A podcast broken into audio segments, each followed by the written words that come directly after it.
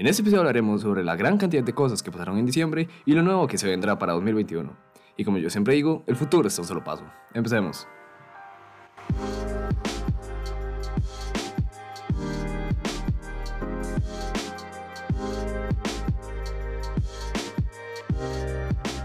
¿Cómo están? Espero que bien. Yo soy Jorge y les traeré las noticias del último mes de diciembre. A ver, ¿por dónde empezamos? El año pasado fue un año asqueroso a nivel general, no hay duda de eso. Pero a nivel científico y tecnológico no fue tan malo en realidad como lo piensan.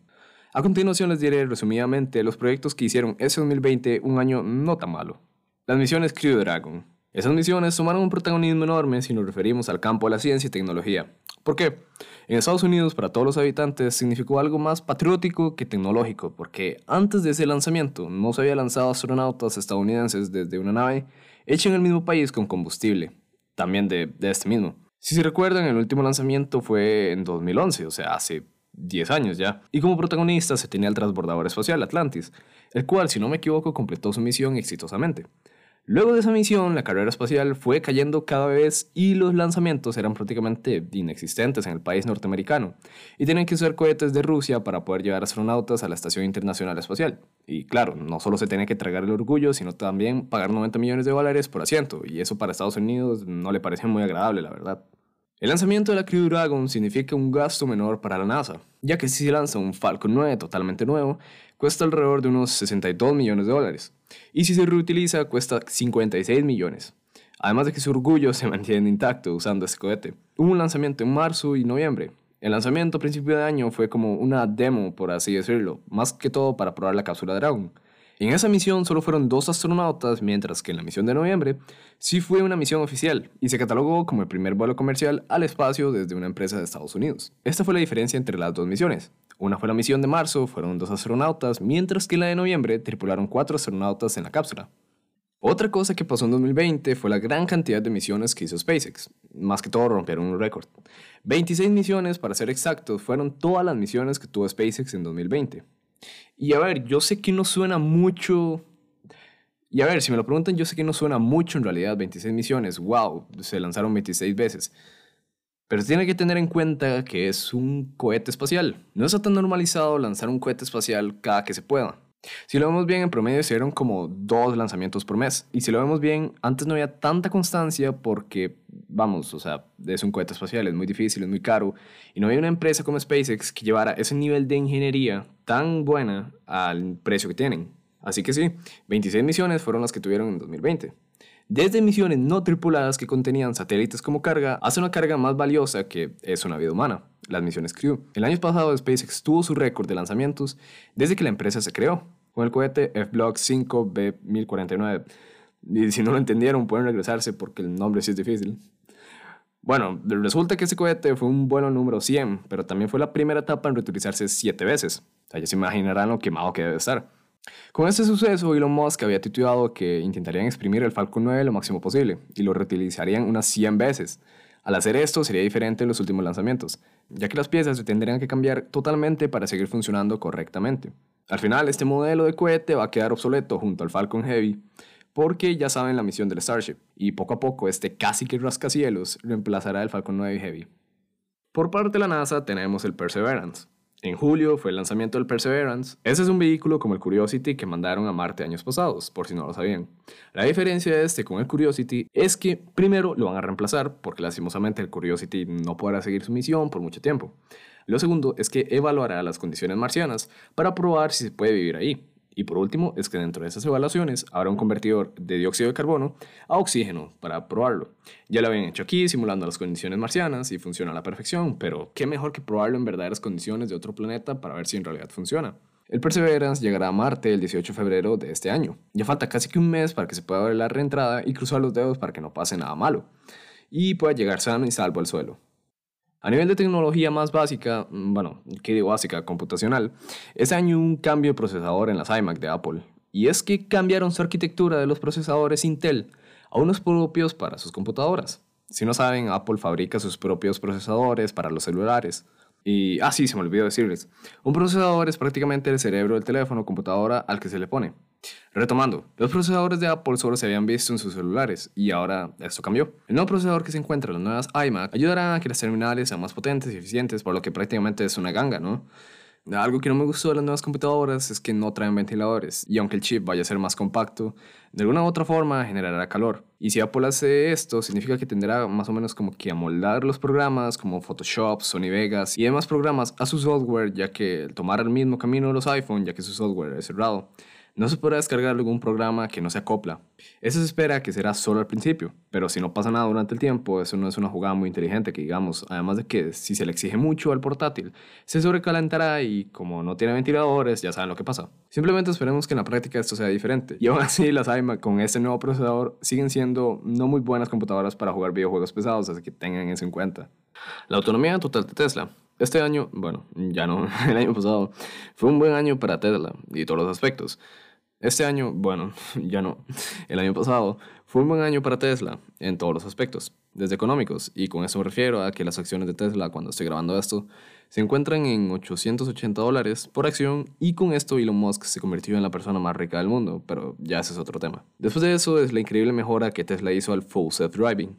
Si ya el autopilot era bueno, el full self-driving es como tres veces mejor y ahora es totalmente otra cosa. ¿Por qué? Bueno, resulta que el FSD, si ya me parece repetir el nombre completo, em, es diferente a los demás software de conducción autónoma de las demás compañías y de autos como Hyundai, que tenía un sistema de manejo autónomo que llegaba a competir contra el autopilot, pero al fin y al cabo siempre fue experimental. La diferencia que tiene Tesla con las demás empresas es que su manera de trabajar el software es como dándole prioridad a este y luego al auto en sí. Y es que como los Teslas literalmente son computadores sobre cuatro ruedas, lo primero en lo que se enfocan es el cerebro. Luego de esto viene el diseño del auto y todo lo demás. La manera en la que ahora se comporta el FCD de Tesla es revolucionaria, porque tiene una inteligencia artificial central que lo que hace es recopilar los videos de las cámaras exteriores de cada Tesla en el mundo entero, por lo que ya se imaginarán la cantidad de kilómetros que tiene guardados. Luego con estos datos ella misma examina los errores de cada metro recorrido y aprende para no volverlos a cometer. Con este modelo de inteligencia artificial se elimina el trabajo de tener que mapear toda la ciudad para saber cómo recorrerla. Eso es lo que está haciendo Google o lo que tiene que pasar con un auto por todas las calles de la ciudad y mapearlas cada una. Piensen ustedes cuál modelo es mejor. Ahora hablemos de lo que pasó el mes pasado. Empecemos por lo más impactante. El vuelo de 12 kilómetros de la SN8. A ver, esto fue algo increíble. Eso fue algo que se estaba esperando desde que empezó el año. El SN8 ya tenía, llamémosle alas, el cono para subir grandes altitudes y contaba con tres motores Raptor. El objetivo de este vuelo era lo mismo que los anteriores, recuperar datos, pero esta vez algo era diferente. Vean, simplemente paren el episodio y vean el link que les voy a dejar en la descripción hace un momento y luego vuelven. ¿Ya lo vieron? Bueno, si no, déjenme decirles que se pierden de algo increíble. Y para los que lo vieron, sí, yo sé que al final explotó, pero aunque no lo crean, fue todo un éxito. ¿Y por qué? Nunca en la historia de la humanidad se había intentado esa maniobra. Si con mucho esfuerzo se pueden aterrizar cohetes verticalmente desde hace pocos años, esta maniobra es casi que imposible. O tal vez no lo es. Si nunca habían visto el video, en un momento llegaron a pensar que el Starship aterrizaría y su primer vuelo. Lastimosamente, esto no fue así. Pero aún así fue todo un éxito porque recolectaron todos los datos del vuelo para tenerlos en cuenta en el vuelo del SN9 que por cierto ya estamos a muy poco de que suceda a cuando estoy grabando esto. Se intentará la misma maniobra pero con los errores arreglados del vuelo anterior. Uno fue el funcionamiento de los motores del cohete, el Raptor Engine. Les voy a explicar rápidamente. El Raptor Engine es un motor jamás antes hecho y el primero en la historia de este tipo en volar. Ese motor tiene un ciclo llamado ciclo cerrado que utiliza todo el combustible y oxidante de los tanques en varios motores, este ciclo se usaba siempre, pongamos un ejemplo, como un 40% combustible y un 60% oxidante, o un 60% combustible y un 40% oxidante. En resumen, lo que salía de la campana de los motores era una cosa más que otra. La mezcla que sale es 50% oxidante y 50% combustible, creando así el motor más eficiente de la historia y por obvias razones va a fallar sus primeras pruebas.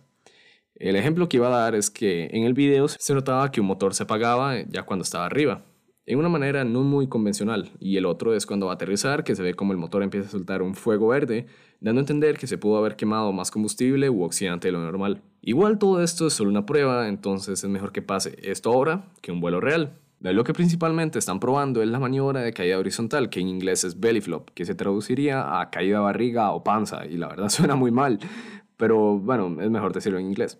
Bueno, quieren probar esa maniobra ya que es más aerodinámica a la hora de entrar a la atmósfera. Es algo parecido a lo que hacían con el transbordador espacial. La diferencia es que el transbordador espacial entraba como si fuera un avión, el Starship no. Ese literalmente aterriza de pie. Luego de hacer una maniobra tan complicada y luego aterrizar en la superficie marciana, se escuchará gracias por volar con SpaceX. Si no me creen, vean la vuelta a la Tierra de la primera misión de la Crew Dragon. Se darán cuenta que ya empezó los vuelos espaciales comerciales. Aprovecho ese ratito para decir que me pueden seguir en Instagram y en Twitter. Este último lo empezaré a usar dentro de poco. Los enlaces están en la descripción. ¿Y qué pasó en Tesla durante diciembre? A ver, la nueva competencia de Tesla, NIO. NIO es una empresa originaria de China que vive en el mercado de los autos eléctricos como ya lo hacen varias empresas alrededor del mundo. Esa empresa en el tercer trimestre tuvo las mismas ventas que tuvo Tesla en el 2016. Y para que se hagan una idea del tremendo salto que pegó esta empresa, sus acciones habían subido en torno a un 430% en el 2020. Entre las características, entre comillas, novedosas, se encuentra su servicio para que los usuarios puedan cambiar aquellas baterías agotadas en vez de recargarlas. Y es que la compañía cuenta con 143 estaciones en las ciudades de Beijing y Shanghái. La compañía nació en Shanghái, pero con los años ha ganado presencia en los grandes centros tecnológicos mundiales, como San José en Silicon Valley, en Estados Unidos, Múnich en Alemania y Londres en el Reino Unido. Lo interesante de esta compañía es que tiene todas las características que tienen los Teslas, algo que tiene NIO y que no tiene un Tesla. Es el asistente personal dentro del auto. Su nombre es Nomi. Es una bolita con una pantalla AMOLED que proyecta dos circulitos en forma de ojos para sentirse acompañado durante el viaje. Más o menos es como el asistente Alexa así como su Pilot, que como todos los autos eléctricos ahora tendrán un programa de conducción autónoma. El Pilot será parecido al Autopilot, pero no al Full Self Driving. Otra cosa que tiene NIO en comparación a los demás autos es que dispondrá de un dispensador de fragancias. Y sí, yo sé que suena raro como que un dispensador de fragancias. Y es que sí, se podrá comprar diferentes cápsulas de diferentes fragancias para cambiarlas cada vez que se haya gastado. Estos pequeños cambios y gadgets que tendrán los autos de NIO en realidad los hacen un poco más atractivos para algunas personas, ya que tienen las mismas especificaciones que las de un Tesla y esto les agrega un pequeño plus.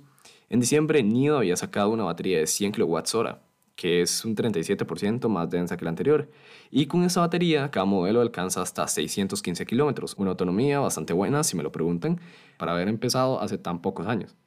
Pero esta batería es totalmente diferente a las demás. ¿En qué sentido? NIO decidió quitar la batería dentro del precio de los autos, que van desde los 52 mil dólares hasta los 77 mil. Eso lo hacen porque la batería es el componente más costoso del vehículo y a ver, ¿cómo es que recuperarían el precio? Aquí viene lo interesante.